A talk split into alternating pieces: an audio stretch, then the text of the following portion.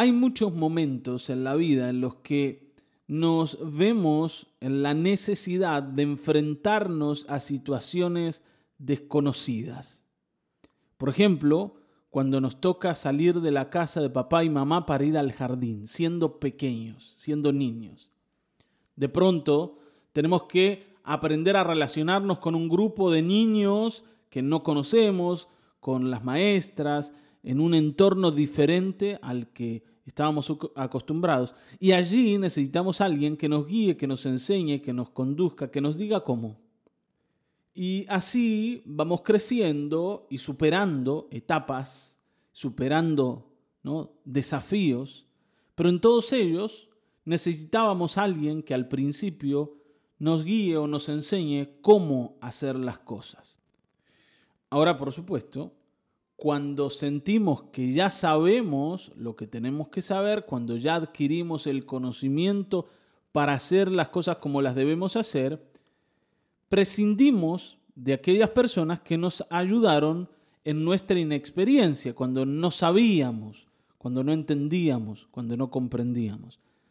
Les decimos gracias y continuamos solos, porque ahora ya tenemos lo necesario para seguir adelante. Bueno, a veces esperamos que el camino con Dios sea parecido, que llegue el día en el que el Señor me diga, bueno, hasta aquí te acompañé, te enseñé, ahora podés seguir solo. Pero con Dios eso nunca va a ocurrir. Yo necesito al Señor desde el comienzo hasta el final. Yo lo necesité ayer, lo necesito hoy y lo voy a necesitar mañana. Yo necesito esa guía y debo buscar esa guía. Y esta guía del Señor está en donde el Señor habita. Todos estos días pasados y, el día de hoy también, hemos estado hablando en referencia a la presencia de Dios, en referencia a la habitación del Señor, al templo del Señor. Y esta no va a ser la excepción. Fíjense, el Salmo 48, versículo 9 al 14 dice, Dentro de tu templo, oh Dios, meditamos en tu gran amor. Tu alabanza, oh Dios, como tu nombre, llega a los confines de la tierra. Tu derecha está llena de justicia. Por causa de tus justas decisiones, el monte de Sión se alegra y las aldeas de Judá se regocijan. Caminen alrededor de Sión, caminen en torno suyo y cuenten sus torres. Observen bien sus murallas y examinen sus fortificaciones para que se lo cuenten a las generaciones futuras. Este Dios es nuestro Dios eterno. Él nos guiará para siempre. Uno de los testimonios más certeros acerca de la habilidad que una persona tiene, por ejemplo, para pintar, son aquellas cosas que ha pintado. Si pinta cuadros, yo puedo tomar un cuadro y ver cuál es la habilidad de esa persona. El cuadro habla por ella. Si yo tomo, eh, ¿no es cierto?, una cocinera, sus comidas, sus platillos hablan de su habilidad culinaria y así en todas las áreas. ¿Está bien, no? Lo que producimos habla de cómo lo hemos hecho, de cuál es nuestro expertise, como se dice, para hacer esto. Y, entonces es poco lo que tenemos que explicar después, porque aquellas cosas que hago hablan de cómo yo soy y de cuánto sé, ¿está bien?, sobre eso que hago. Cuando miramos al Señor, nosotros podemos entender que esto es de la misma manera. Fíjense que el Salmo dice, dentro de tu templo, oh Dios, meditamos en tu gran amor. El templo del Señor nos habla del amor del Señor, nos habla de la misericordia del Señor. Todo está diseñado para que refleje el carácter del Dios al que servimos y del Dios del templo en el que estamos. ¿Te das cuenta? La creación habla de la habilidad de Dios para crear, pero también habla de su carácter, de su sensibilidad, de los detalles. Yo puedo ver en la creación al Dios de la creación como a un pintor lo puedo ver en su pintura. en cada uno de los trazos de su pincel. Bueno, así podemos ver a Dios, el pincel del Señor. Es maravilloso por lo que ha hecho. Bueno, fíjense, como dice el versículo 10, dice, tu alabanza, oh Dios, como tu nombre llega a los confines de la tierra, tu derecha está llena de justicia. Hay un testimonio que yo puedo oír acerca de quién es Dios, la alabanza que el cielo da del Señor, que la tierra da del Señor, reflejan quién es Dios. Aquellos que dicen, Él me ha salvado, Él me ha sanado, Él me ha provisto. Él le ha dado sentido a mi vida. Cada vez que vamos al culto y escuchamos a un hermano hablar del Señor, podemos conocer en ese testimonio quién es el Señor. Como si el Señor hubiese dejado un rastro en la vida de estas simples y sencillas criaturas que reflejan su carácter. Está bien, que nos dicen quién es.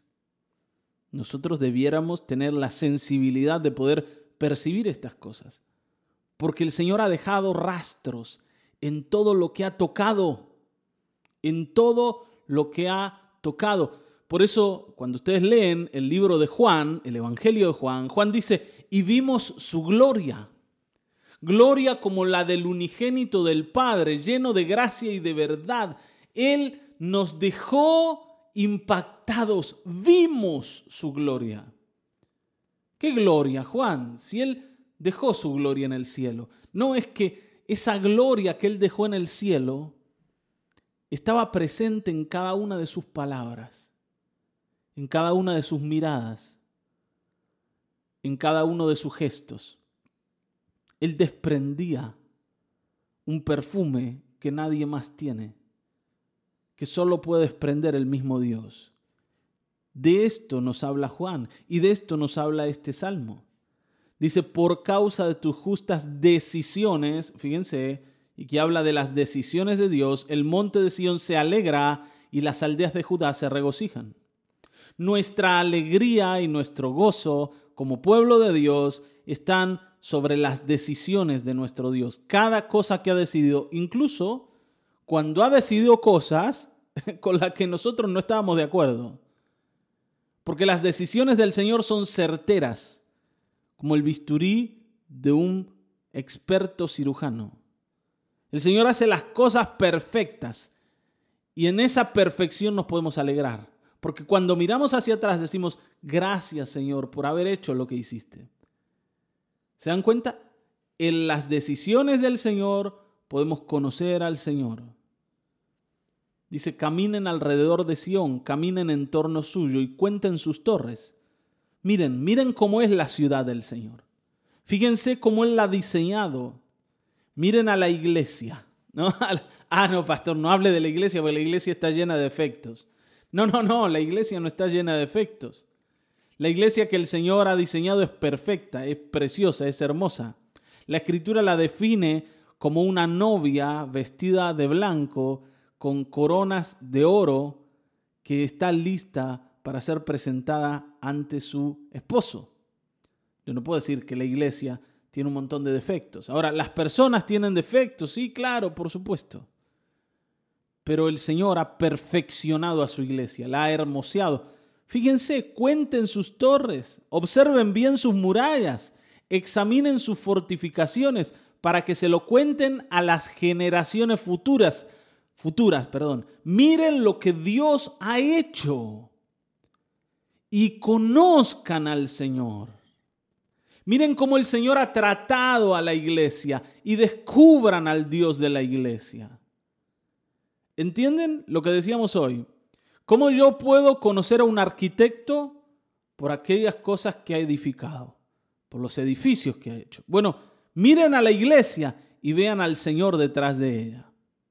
Miren a personas que estaban totalmente destinadas a la destrucción y fíjense cómo el Señor las ha levantado. Descubran a Dios en lo que Dios mismo ha hecho.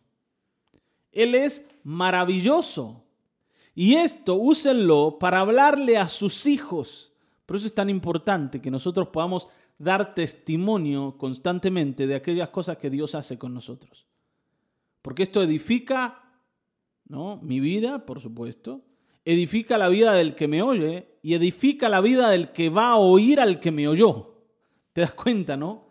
Aquel que va a usar mi testimonio para hablarle a sus hijos o a sus nietos tal vez. Quiero decir, había un hermano de la iglesia que un día contó lo que el Señor hizo con él. Y a mí me impactó tanto y yo te lo cuento. Y seguramente esa historia no va a quedar allí, también va a ser contada a alguien más.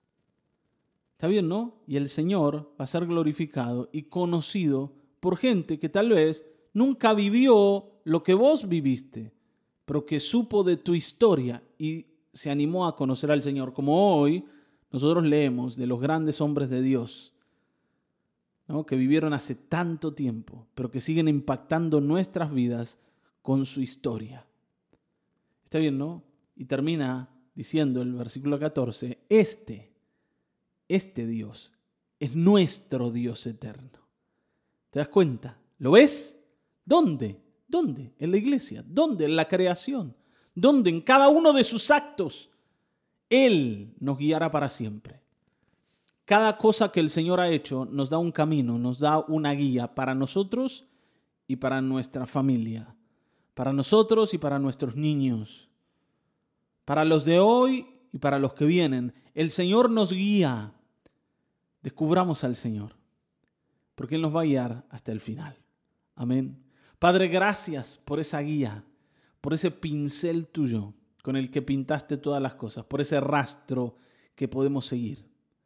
Gracias porque tú nos has impactado en cada testimonio, en cada detalle. Señor, cuando leemos tu palabra, tu palabra nos conduce, nos enseña.